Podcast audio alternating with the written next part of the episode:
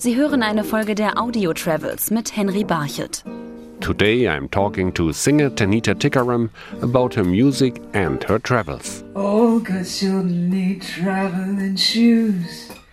Drive your problems from here. Tanita Tikaram, with Twist in My Sobriety, you produced one of the biggest songs of the 80s.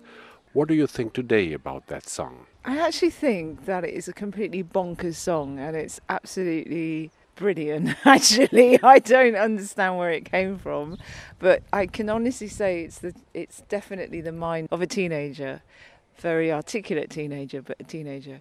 So i don't think i could write something like that now because um, the language is so eccentric but it, yeah it's it, it it's a song that still intrigues me so. After your first album you went traveling.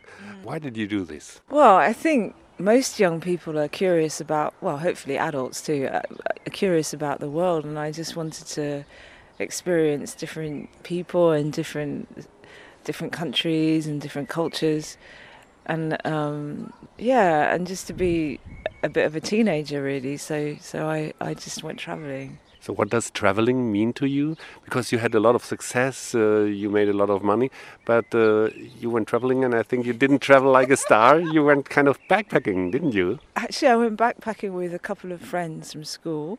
I don't know. I mean, traveling for traveling for me now is is is uh, is something I'm going to start doing more and more. But actually, the best kind of traveling is when you're working. I realise that now is when you're actually doing a concert in a city and then discovering new people because you have a relationship which is a very privileged relationship with the place you're playing in or the people that you're meeting. So I, li- I like to do that as well. Is touring a special kind of traveling? Yes, it is. It's a very uh, privileged kind of traveling because you're very looked after in a way, or you're very cocooned. And uh, even though the travel itself can be quite hard because you you know you, every night you play in a different city you feel like you're in a family or a or a gang with your musicians so and then you meet people who, and the the the relationship you have with people is is is slightly more heightened because you're performing and everyone's hopefully excited to see you so it's very special you spent a lot of time in San Francisco. Did the city inspire you? At that time, the city is, I don't know, the city's obviously changed a lot. I was very young. But I don't think I absorbed the edginess of the city as much as I should have. And the. No, but I remember being in LA and, and San Francisco and meeting quite eccentric people. And I enjoyed that. I, I enjoyed very much that side of things. So California was kind of inspiring for you. Yeah, I do like California. It's I like LA. I like Los Angeles. I recorded the last album in Los Angeles, and I've always found it to be quite a city I feel quite at home in, which is contradictory because I always say, "Oh my God, all that cars and smoke," and but actually, I I find it has an energy that I like, perhaps more than New York. So, so LA is one of your favorite cities in the world. Bizarrely, yes. and even as I say, I think, am I really saying that? Yeah, I think it's a real working city, and I kind of like that. And and people are quite focused.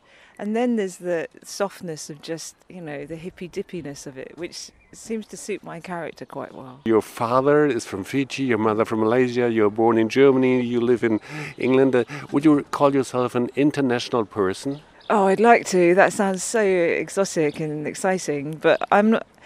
I th- I think I'm. I think there's always going to be a part of me that's slightly looking over my shoulder to see where I should really be, and but I do love London, and I feel that London has many characteristics of a great city. Culturally, it's very ethnically diverse, and and there's always things happening, and I like that energy about London, and I think people are very open. So, so would you call London your home? Yeah, it is my home, and uh, yeah, yeah. Oh, cause you'll need traveling shoes. Drive your problems from here. Look, my eyes are just holograms. Look, your love has drawn red from my hands. From my hands, you know you'll never be more than twisting my sobriety. More than twisting my sobriety. Sie hörten eine Folge der Audio Travels mit Henry Barchet.